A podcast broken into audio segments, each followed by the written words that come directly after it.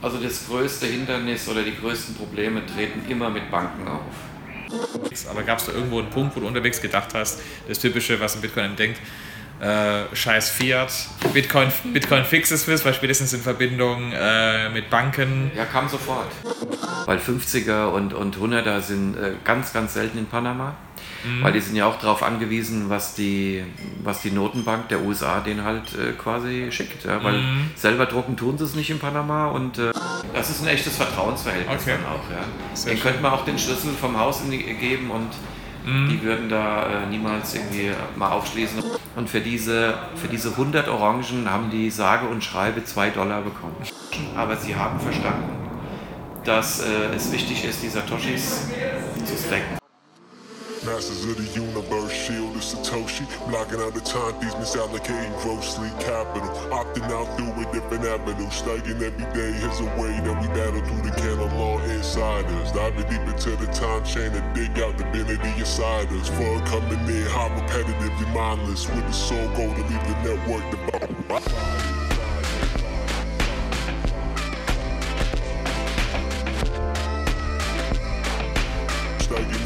Stacks, now you know me, baby.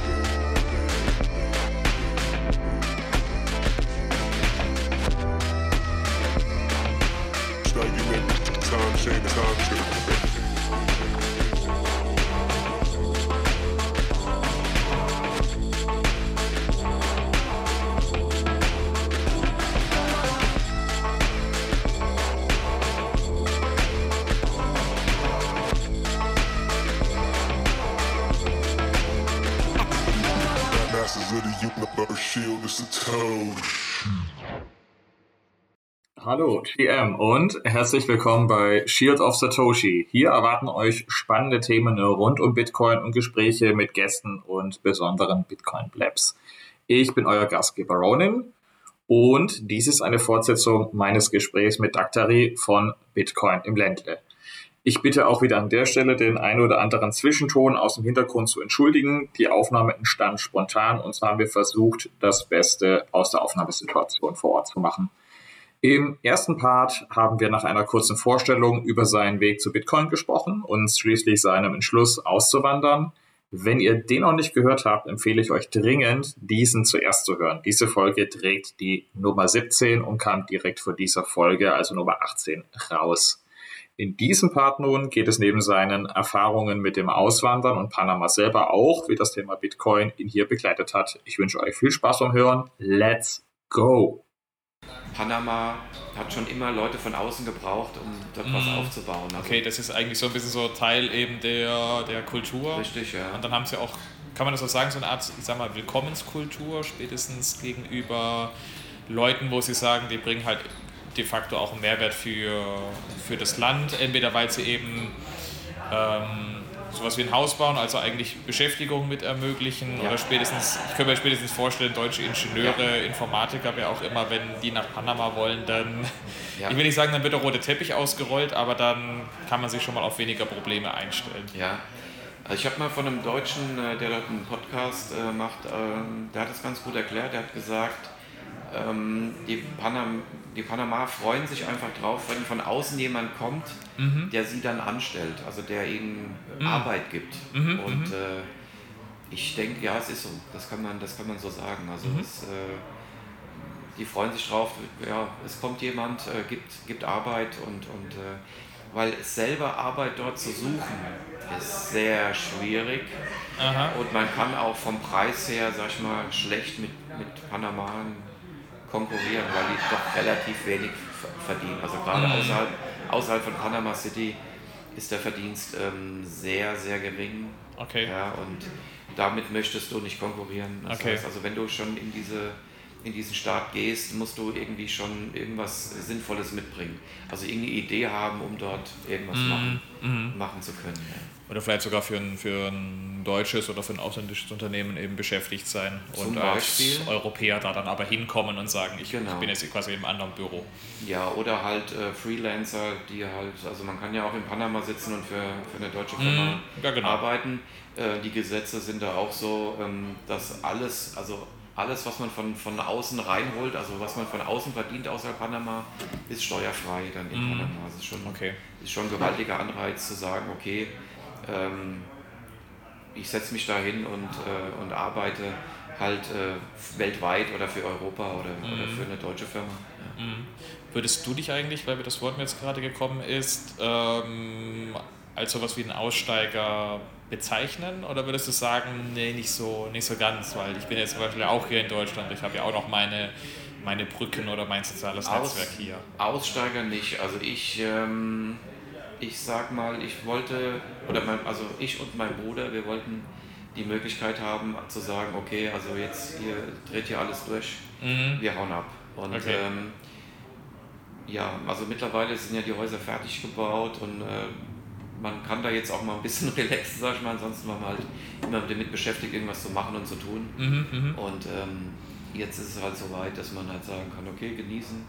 Man kann sich auch wieder um andere Dinge kümmern. Ich, äh, auch wenn ich in Panama bin, gucke ich auch wieder ein bisschen nach äh, ja, Bitcoin, Lightning Gadgets und sowas. Du weißt ja auch, dass ich hier da aktiv bin. Habe ja auch hier auf dem Ländle Event das letzte Mal ja auch Alan Poss ähm, äh, mhm.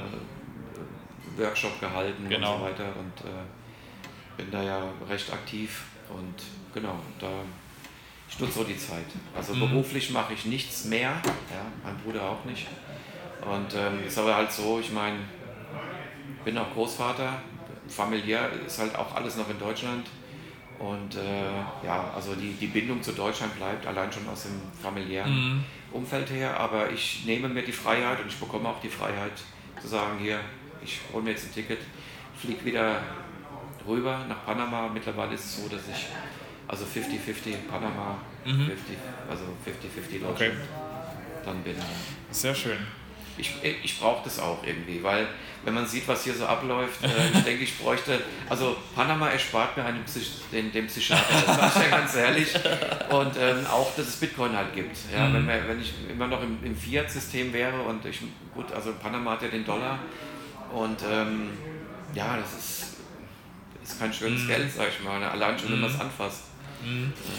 Ähm, da wäre da wär jetzt vielleicht auch so meine Frage, du hast ja bestimmt die ein oder anderen Herausforderungen dabei gehabt. Und was waren denn so vielleicht die ein, zwei, drei Herausforderungen, wo du sagst auch, mit denen hätte ich vorher nicht so gerechnet und die sollte man auf dem Schirm haben? Mhm. und vielleicht sagst du im Nachhinein, die habe ich ein bisschen ungünstig gelöst oder die hätte ich geschickter angehen können, wenn ich mal dies oder das gewusst hätte. Also das muss auch gar nicht unbedingt spezifisch für Panama sein, sondern vielleicht eher so, da muss man sich vom Kopf her schon viel früher von Sachen lösen oder bereit sein, Dinge anzupacken und nicht auf den letzten Drücker machen, weil das hält dann einen plötzlich auf und man, man, man fährt so mit angezogener Handbremse, weil da noch was einen zurückhält.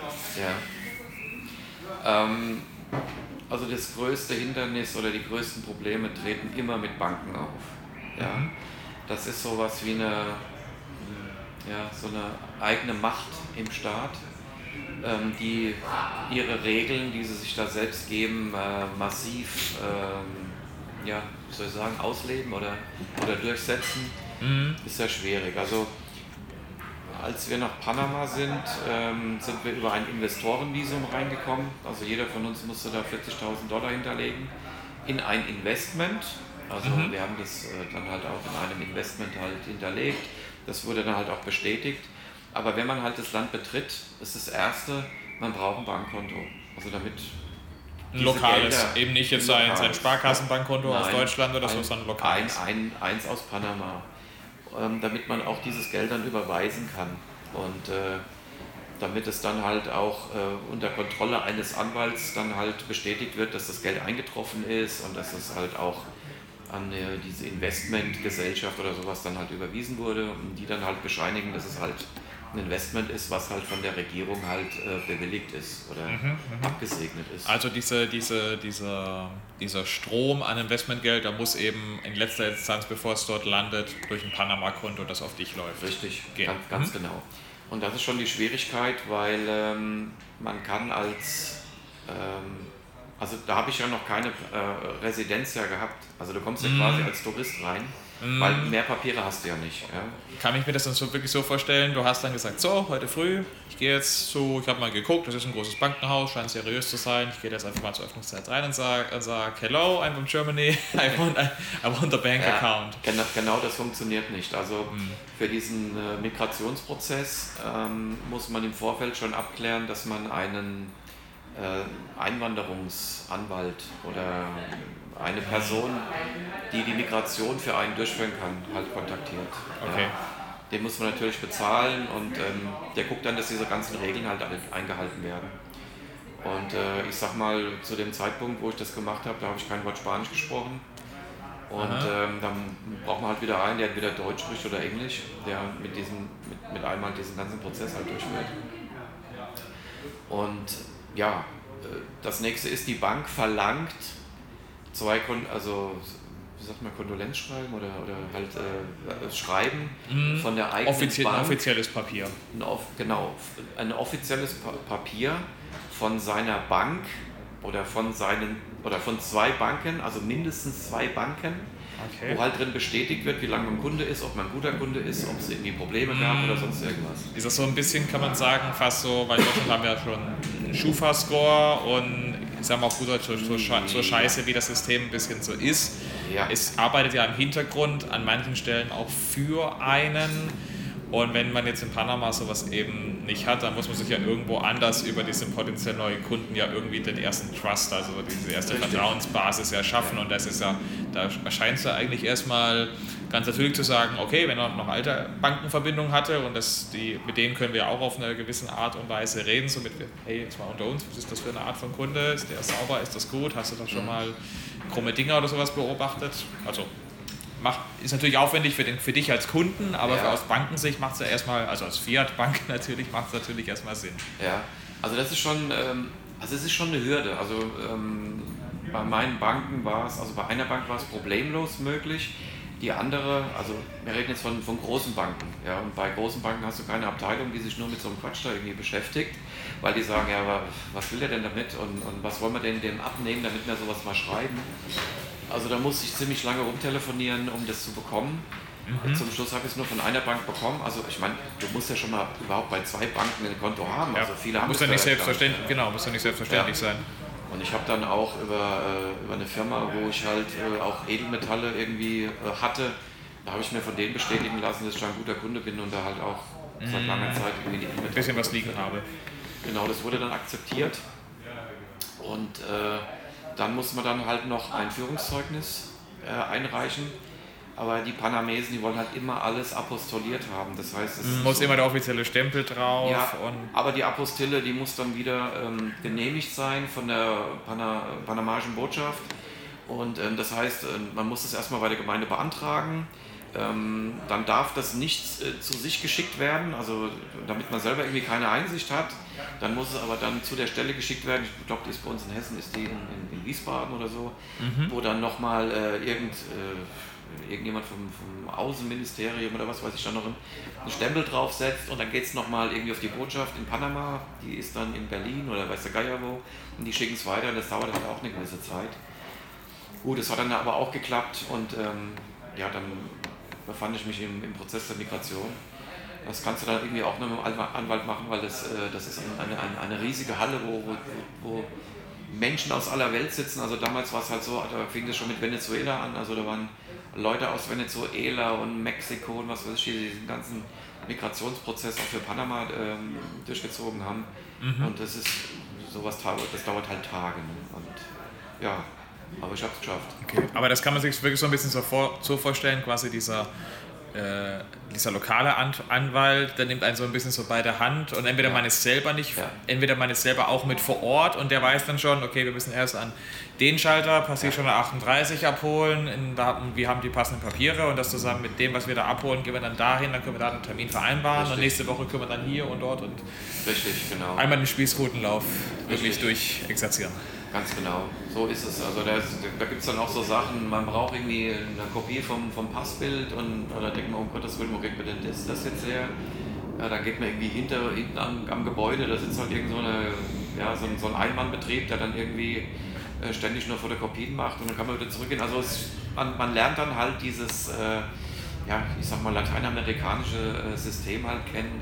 Okay. Also es geht dann irgendwie immer, es funktioniert irgendwie doch, äh, keiner weiß warum und es ist am Anfang halt ziemlich undurchsichtig für Europäer, mhm. Wie, der, wie das okay. läuft und wie das funktioniert. Gab es da irgendwann zwischendurch so einen Punkt, weil du hattest ja dann schon Bitcoin ein bisschen kennengelernt. Ja. Also korrigiere mich gerne, weil das ist ja ein stetiger Prozess und am Ende sagt man, nee, da war, ich, da war ich noch viel zu blauäugig auch in Sachen Bitcoin unterwegs. Aber gab es da irgendwo einen Punkt, wo du unterwegs gedacht hast, das Typische, was ein Bitcoin denkt, äh, scheiß Fiat, Bitcoin, Bitcoin fixes ist, weil spätestens in Verbindung äh, mit Banken. Ja, kam sofort.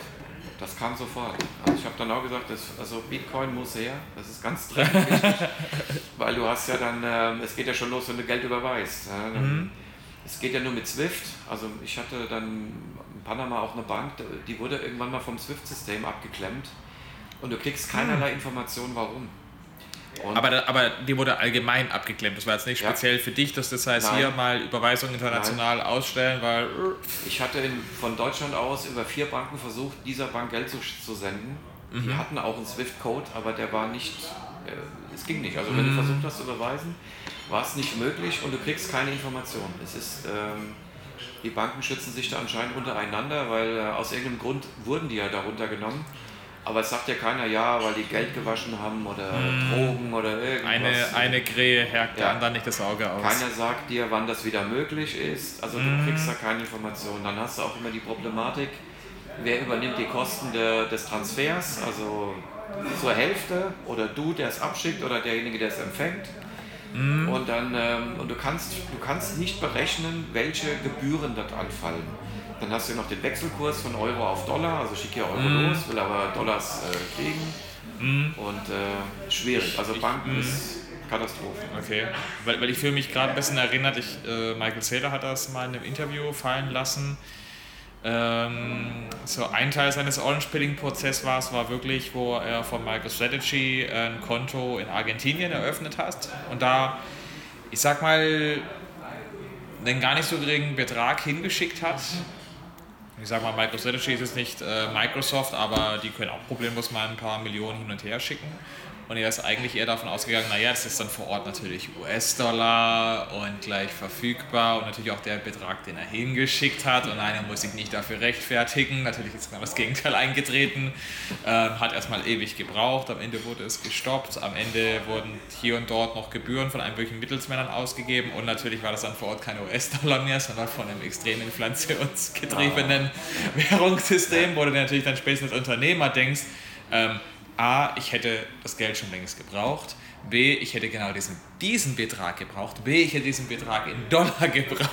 Und C, ich muss mir jetzt erstmal noch rechtfertigen, warum ich da Geld hingeschickt habe. Ja, genau. Langst du dir natürlich in einem wohlstandsverwöhnten Land wie äh, Deutschland oder eben auch der EU oder auch zu, zu einem guten Maße US, in den USA natürlich an den Kopf, wenn du dann so ein Problem plötzlich, ja. plötzlich hast.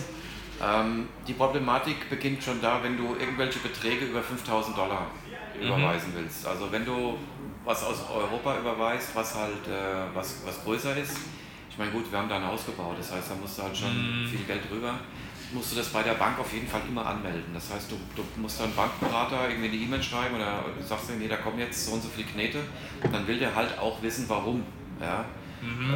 Ähm, oder, oder, oder, oder, oder, Herkunftsnachweis vielleicht auch mit, naja, ist ja schön, dass du das Haus brauchst, aber wenn du das in Deutschland mit Drogen ja. verdient hast, finden wir das auch nicht so gut. Also wir hatten es jetzt letztes Mal wieder vergessen äh, anzumelden. Ich glaube, da ging es um 6.100 Dollar und dann wurde sofort das gesperrt. Also das ist, ähm, dann findest du auch, also das macht der in der Bank auch nur der Direktor wieder auf. Also du findest dort einen Bankangestellten, der dann irgendwie sagt, ja kein Problem, ich mach's dir mm. auf. Und der hat auch seine Bearbeitungszeiten ja. oder war im Urlaub oder verhindert. Und Banken haben ihre eigenen Regeln, wie ich ja schon gesagt habe, und dann, äh, dann fangen die an dich zu quälen. Ne? Die, die sagen nicht, Mensch, das darfst du nicht machen oder sowas. Also die, die belehren dich nicht sondern die sagen dann, ah nee, das geht irgendwie nicht und komm mal morgen wieder oder nächste Woche, vielleicht geht's dann. Mm, also die haben so quasi ihre Methoden, äh, dir zu zeigen, dass du ja, kleines äh, Licht bist. Ja genau, kleines mm. Licht bist. Das, das ist so die Schwierigkeit. Und wie gesagt, alles was über 5000 ist und, und das ähm, meines Erachtens ist auch so, dass sich das addiert. Also wenn du sagen wir mal, wenn du 2500 Euro einzahlst aufs Konto und versuchst 2501 Dollar runterzuholen, dann hast du schon diese 5000 äh, Dollar Grenze überschritten und dann wird es schon schwierig. Ja. Also du musst es auch immer anmelden. Und es, es ist halt einfach, es, es, es nervt wie Sau. Mhm. Da ist es vor allen Dingen, du tust von deinem deutschen Konto nach, auf dein panamesisches Konto überweisen, also die gleiche Person, mhm. ja, zwei unterschiedliche Konten, irgendwie eine Grenze dazwischen wird schon katastrophal. Also okay. wirklich nervig.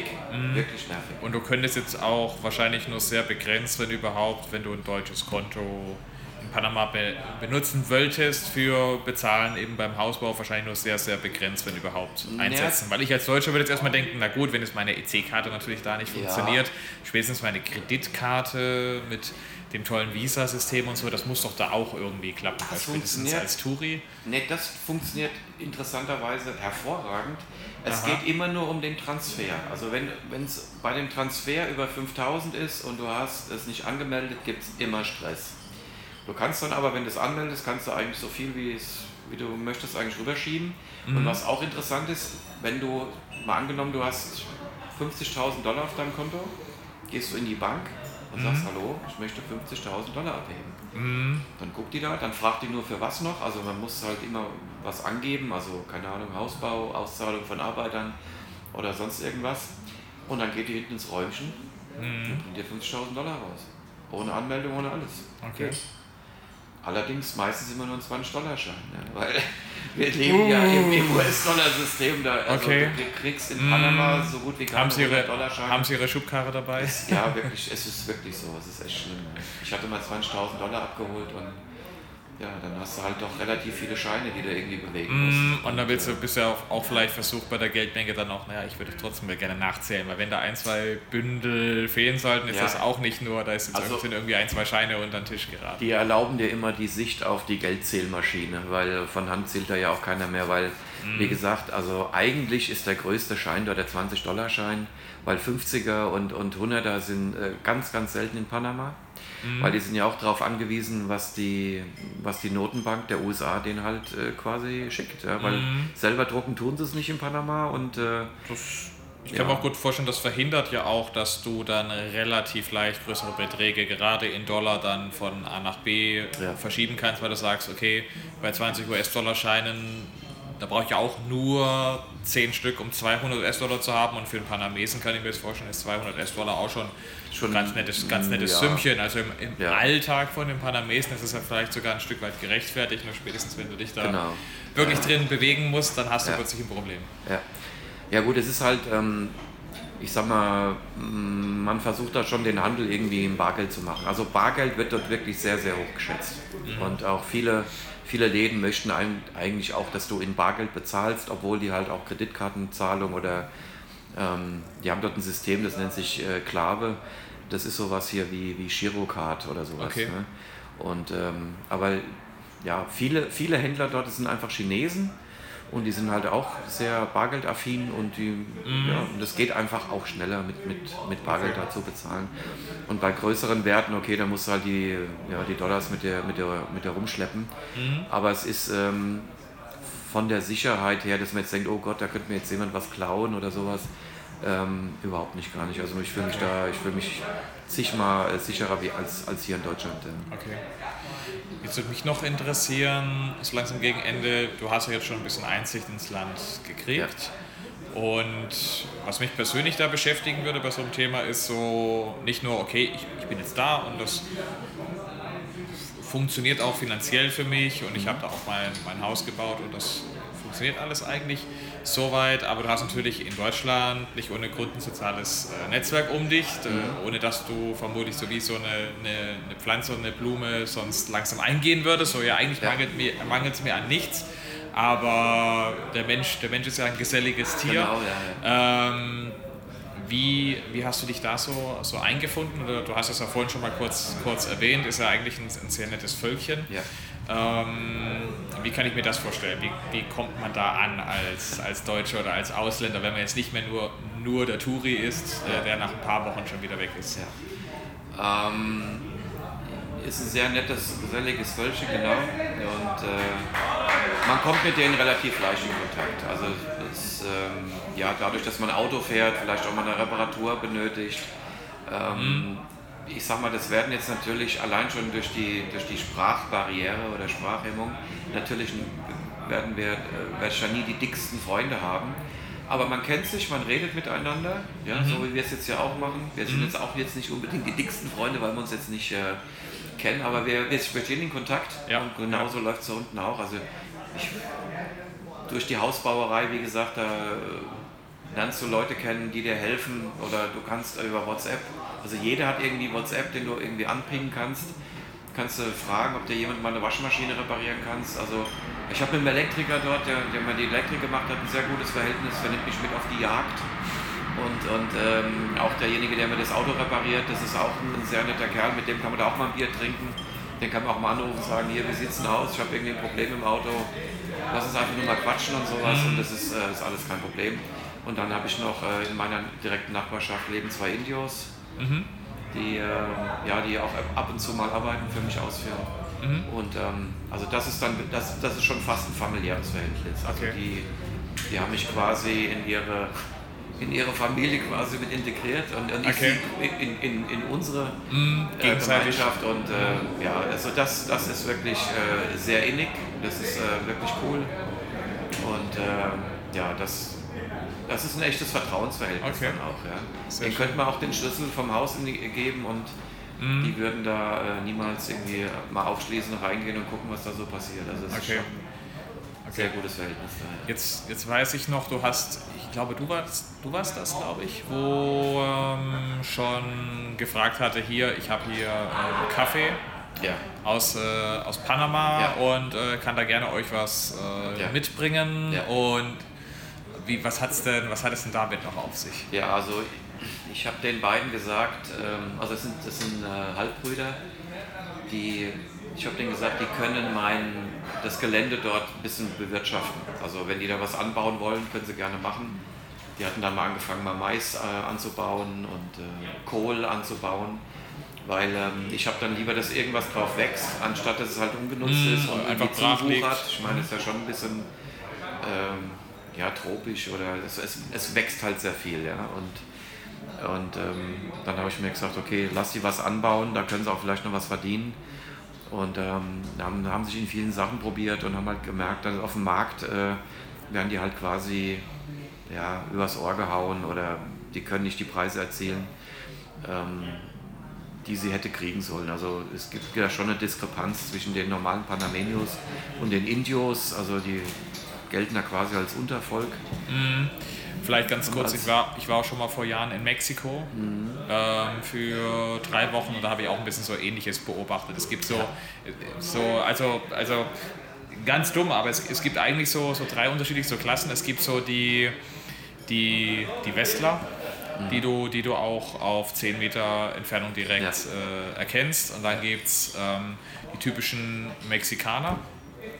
Und dann gibt es eben noch äh, zum Beispiel die Nachfahren, der, die Nachfahren der Mayas, die auch noch in ländlichen Gebieten sehr einfach und schlicht leben, auch noch sehr, sehr traditionell leben, teilweise noch ihre eigene Muttersprache haben und deren Integrität in diese moderne Gesellschaft, die ist eigentlich fast gar nicht vorhanden. Also mit, mit Hilfe, glaube ich, jetzt mittlerweile von sowas wie Smartphones und so geht das auch schon besser und weiter voran, zumindest für die nächste Generation, aber da ist schon eine eine große Hürde oder ein Burggraben so dazwischen. Ja. Auch was natürlich dann so die Selbstständigkeit in einer modernen Gesellschaft angeht oder vielleicht so das Rausbrechen aus so einer typischen Dorfgemeinschaft, wo man sagt, ja, da man kommt schon gut über die Runden oder so, aber eigentlich ist die Menschheit da schon ein bisschen weiter oder hat ja, mehr ja. Möglichkeiten und wie kann ich an diese Möglichkeiten teilhaben?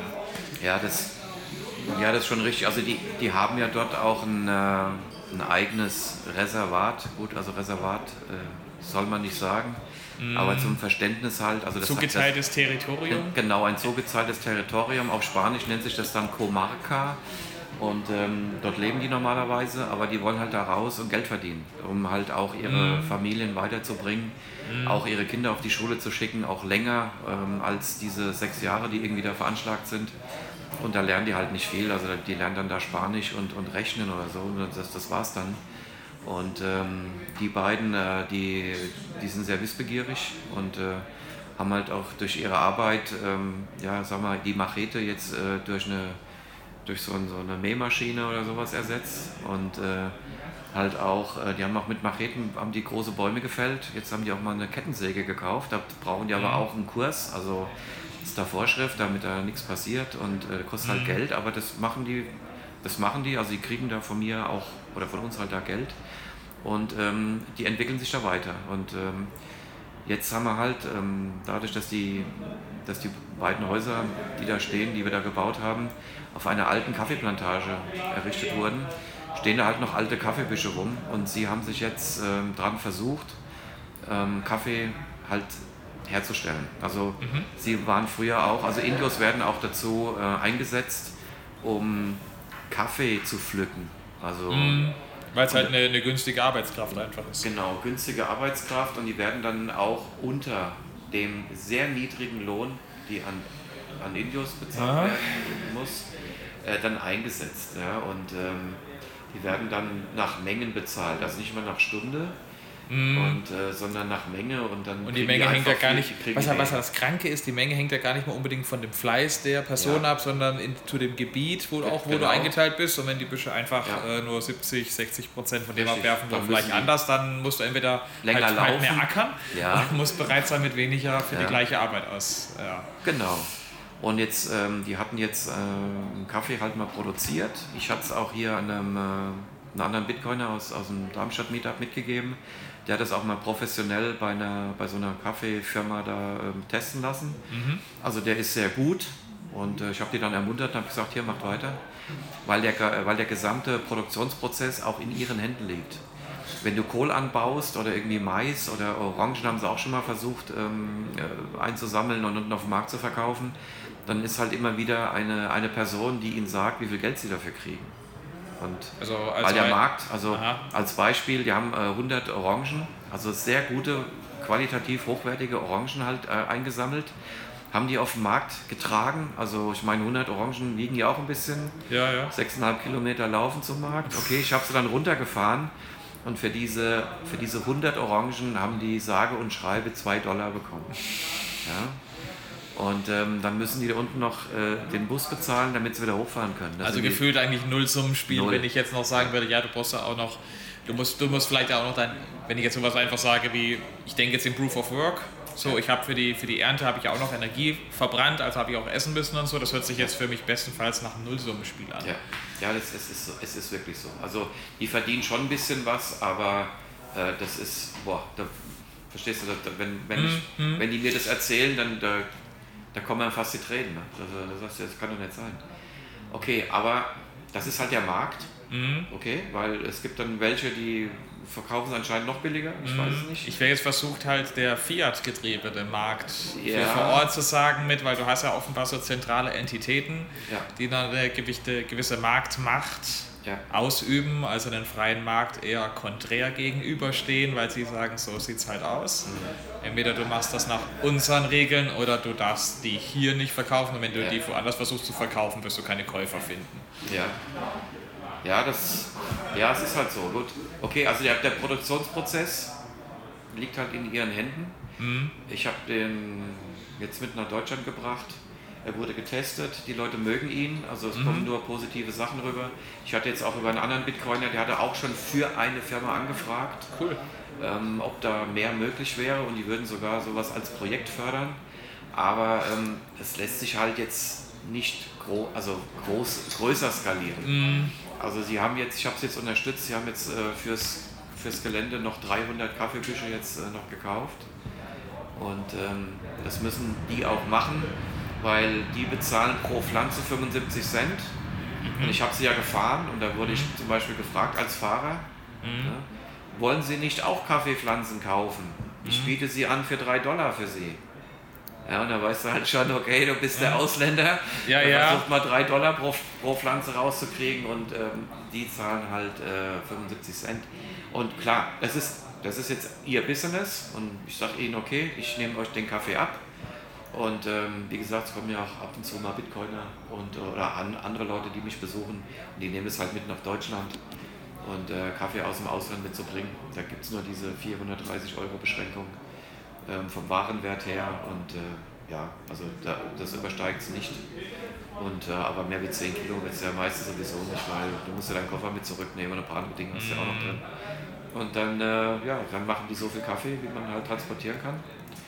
Und mhm. wir von der, von der Community in Darmstadt, ähm, die kümmern sich dann darum, da gibt es dann Tickets, Verkaufstickets und, und es ist auch so, ähm, die beiden sammeln Satoshis, also die lassen sich in Satoshis ausbezahlen Sehr gut. und die werden auch diese Satoshis sammeln. Ja, also okay. die, ich habe ihnen gesagt, dass sie sie bitte nicht ausgeben sollen. Mm. Im Notfall bin ich gerne bereit, ihnen äh, die Satoshis gegen Dollars einzutauschen, aber sie haben verstanden, dass äh, es wichtig ist, die Satoshis zu stacken. Mm. Ja, aber trotzdem brauchst du ja diese, du musst ihnen auf jeden Fall Informationen mitgeben, ja, weil die, die wissen sonst nicht, was soll ich mit den Satoshis machen, wenn ich mal alt bin oder so. Ja, weil die kann, also ich, ja nicht, die kann ich ja nicht essen, die akzeptiert genau. vermutlich kaum einer genau. vor Ort. Ja. Jemand, jemand, nicht Bitcoiner, wer jetzt versucht, mit der die sind dann nutzlos für genau. sie vor Ort. Ganz genau. Und ich, also sie haben jetzt verstanden, dass es wichtig ist, dass man die halt hat, mhm. weil sie haben verstanden, Satoshis gehen weiter hoch, Dollar geht weiter runter. Mhm. Satoshis sind begrenzt. Mhm. Ja, US-Dollar diese, diese, diese ganzen Sachen, dieses Mindset, was wir halt haben, das kennen sie jetzt auch. Und ähm, ja, der nächste Schritt ist halt, die kriegen jetzt noch eine, eine Hardware-Wallet, wo wir halt mal ein paar Lightning dann umwandeln in On-Chain und dann halt auch fest speichern. Aber die Info muss auf jeden Fall da sein, dass es eine Instanz gibt, die ihnen Satoshis auch im Notfall wieder zurück in, mhm. äh, in Dollars wechseln ja. kann. Der bin ja. ich. Und dann macht es erst für sie Sinn, sie haben es verstanden. Und das Interessante ist jetzt halt, das erzählen die jetzt halt ihren den anderen mhm. Indigenen halt weiter. Ja? Jetzt hat sich schon die Schwester gemeldet, die häkelt Taschen, so Herrentaschen. Mhm. Und die hat jetzt schon eins mit, äh, mit so einem Bitcoin-Logo gemacht, aber ich weiß noch nicht genau, wie ich sie jetzt hier in den Prozess, äh, in diese Verwertungskette irgendwie mit, mit reinbringen kann. Also Kaffee kann man ja quasi an jeden verkaufen. Aber das ist was ganz Spezielles und da bin ich mal am Schauen, ob ich da mhm. irgendwie noch helfen kann. Okay. Also es geht darum, den Leuten nicht irgendwie ja, irgendwas vorzugeben, ähm, ja, nur Kaffee pflücken oder sowas oder irgendwie so ausbeuterisch, sondern die sollen ihr eigenes Business machen. Das funktioniert jetzt. Mhm. Das funktioniert und sie haben auch ver verstanden, dass sie das in einem Geld speichern, was halt mehr Wert besitzt oder einen höheren Wert besitzen wird, wie das System, in dem sie jetzt mhm. gerade leben. Vielleicht noch als abschließende Frage, zumindest von mir, außer das noch was zu ergänzen. Ähm, siehst du da Chancen für sowas wie eine Kreislaufwirtschaft, weil gerade, ich finde gerade, gerade im Personenkreis wie Sie sind ja de facto von sehr vielen Möglichkeiten von diesen etablierten Finanzsystemen aus dem Westen ja ausgeschlossen. Und Bitcoin ist ja eigentlich Geld für die Leute, mhm. Geld für die Menschen. Und ich will jetzt gar nicht so weit spielen mit, ja, dann betreibt ihr noch eure eigene Node und dann habt ihr am besten noch irgendwo einen Miner laufen ja. oder, oder ähnliches. Ja. Aber es, es, sind ja die kleinen Schritte, ja. dass man dann am Ende äh, sagen kann, pass mal auf, ich versuche das nicht in US-Dollar zu machen,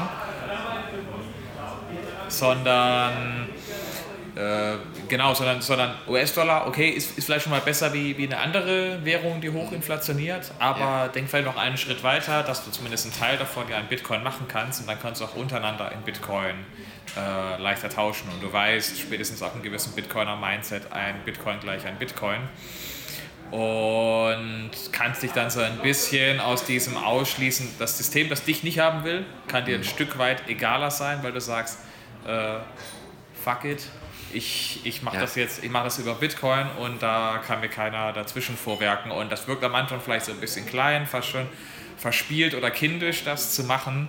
Aber wenn man das über Jahre, vielleicht sogar Jahrzehnte macht, dann auch äh, den Kindern zeigt, die das dann auch schon machen, vielleicht blühe ich jetzt auch viel zu sehr in so einer Bitcoin-Maxi-Idee ja. auf, weil ich will das auch nicht als die eine große Lösung unbedingt sehen, aber als so ein Teil zumindest, so, ja. so als, ein, als ein kleines Puzzleteil, das da helfen kann. Also, also ich denke, die Implementierung könnte tatsächlich erst über, über die Indigenen kommen. Mhm. Weil die, die, die Panamenios selber sind, äh, die, haben, die sind halt im Dollarsystem, die sind da toll drin, das ist halt toll, die haben, mhm. müssen sich nicht mit einer, mit einer kleinen, kaputten Währung irgendwie rumärgern. Das heißt, für die ist Bitcoin ist, also ich versuche ja auch normale Menschen da zu Orange pillen, Einheimische dort, das läuft eher schlecht sag okay. ich dir ganz ehrlich. Also ich habe auch schon, ich habe den Bitcoin-Standard in Spanisch, den ich äh, ständig äh, habe, mm. um, um, um mm. den Leuten das mal zu geben, zu lesen, aber das ist, äh, da kommt nichts, weil die sagen zu halt, wenig okay, Not? wo, wo kann zu wenig Not? Ja, also erstmal ist die Schwierigkeit, wo sollen die ihre Bitcoin kaufen? Okay. Das ist schon mal das Erste. So, wenn, dann müsste ich die irgendwie mitbringen, aber ich will ja meine Bitcoin jetzt auch nicht irgendwo gegen Dollar verkaufen. Mm. Ähm, also das, das, die Thematik ist schwierig. Bei den Indigenen sehe ich es halt tatsächlich so, ähm, dadurch, dass die jetzt ähm, Satoshis haben, mhm. besteht die Möglichkeit, ähm, dass, die, dass die untereinander sagen, okay, wenn ich jetzt meinem Kumpel auch eine Wallet gebe, da ist zwar noch nichts drauf, aber ähm, ich schicke dir mal was rüber und, und gebe dem halt mal Dollar, dann besteht zum Beispiel die Möglichkeit, wenn die jetzt nochmal Dollar brauchen, haben aber Satoshi mhm. und der andere versteht das auch, dann müssen die nämlich nicht auf die Bank runterlaufen zu ihrem Konto. Also das, ja. das oder, oder fahren bis fahren die zwei Stunden bis zum nächsten Geldwechselautomat. Genau. Das habe ich auch schon woanders gesehen. Genau, so, genau. Die sagen dann, aber du hast 20 Dollar, gib mir mal bitte die 20 Dollar, weil wir die jetzt gerade im Moment brauchen und ich schicke ja. dir als Wert Satoshis auf deine Wallet. Mhm. So. Und drei Tage später geben die dem die 20 Dollar wieder zurück und er kann dann die Satoshis auch theoretisch wieder zurück, also nicht theoretisch, mhm. sondern er wird sie denen wieder zurückgeben. Oder die machen halt keinen Deal und er hat trotzdem den Wert für sich. Ich denke, dass, dass auf, auf dieser Basis, dass man also nicht mehr irgendwo hinlaufen muss, um, äh, mhm. um am, am, Geldautomat was zu ziehen. Gut, man muss jetzt auch dazu sagen, äh, die beiden Indigenen da, die haben ein Bankkonto. Ich habe mich da mal dahinter geklemmt. Okay. Und es hat drei Stunden gedauert, bis ich es geschafft habe, auf der, auf der Nationalbank da denen irgendwie ein Konto zu äh, beschaffen. Und ähm, das war schon eine Herausforderung. Also die sind in der glücklichen Lage, ein Bankkonto zu haben, aber sonst von diesen, von diesen 150.000 äh, Indios, die in dem Reservat leben, kannst du davon ausgehen, dass es äh, eine Handvoll ist, die, die sowas mm. haben. Und äh, ja, also für, für die macht es viel mehr Sinn, Satoshis zu besitzen und damit auch Wertetransfers mhm. zu machen und äh, als, äh, als dann Dollars zu besitzen oder blöderweise zum, zum Geldautomat zu laufen, 10 Kilometer und wieder zurück. Ja, ja. Und wenn Regenzeit ist, dann werden die richtig nass und das ist halt blöd dann, ja. Gut. Schön.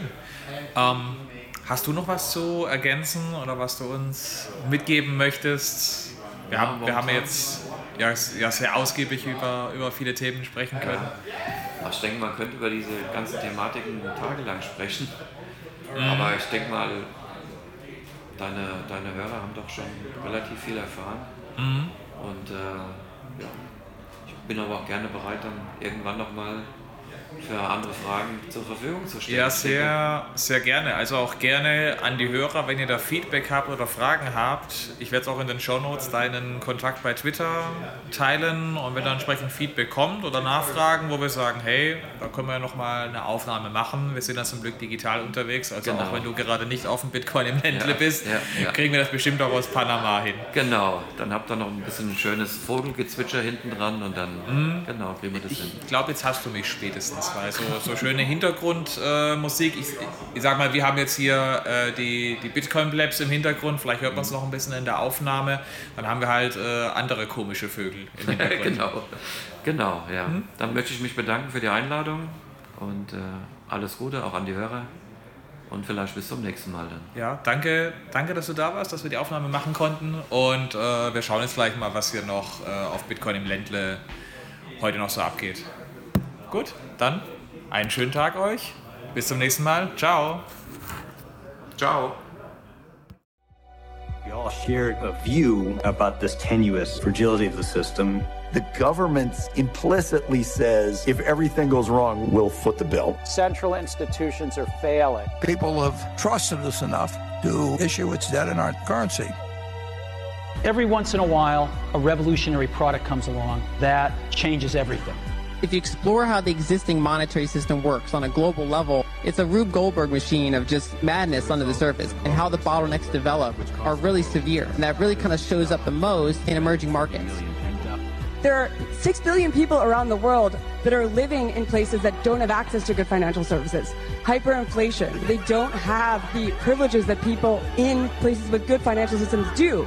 So all the money that my dad saved for me to basically go to college overnight is worth 50% in Cuba, Nigeria, China, Pakistan, Venezuela, Russia, Turkey, Argentina, Palestine, Zimbabwe, and elsewhere, Bitcoin is catching on and helping people escape tyranny and currency collapse.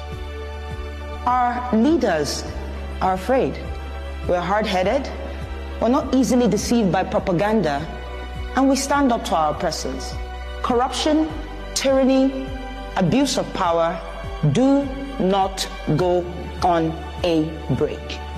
In these places, individuals are dealing with sanctions or embargoes placed on them because of the misdeeds of their corrupt rulers. I feel like today, people like myself, we have actually the means and the power to fight. And there has never been a time in the world actually like that until Bitcoin came in 2008. Everything is possible because money is everything. There's a guy, his name's Chimbera, and I said, you know, my, my grandfather was a fisherman and my dad was a fisherman, and I thought I was going to be a fisherman. I'm not like you. You got a Chase bank account, you get a debit card. I fish nothing more, nothing less. Until Bitcoin, man, like I got hope. I scan the same QR codes you do. When Bitcoin goes up 10%, Michael Saylor makes a lot of money. So do I. So do I. Chimbear's never had a bank account, but he's got a Bitcoin wallet. Chimbear's never had a savings account, but he's got a hardware wallet. Staying connected to the streets is number one. Meeting real people. Peer to peer electronic cash. That means human to human. That's what this is all about. And that's all we'll understand who we're actually helping.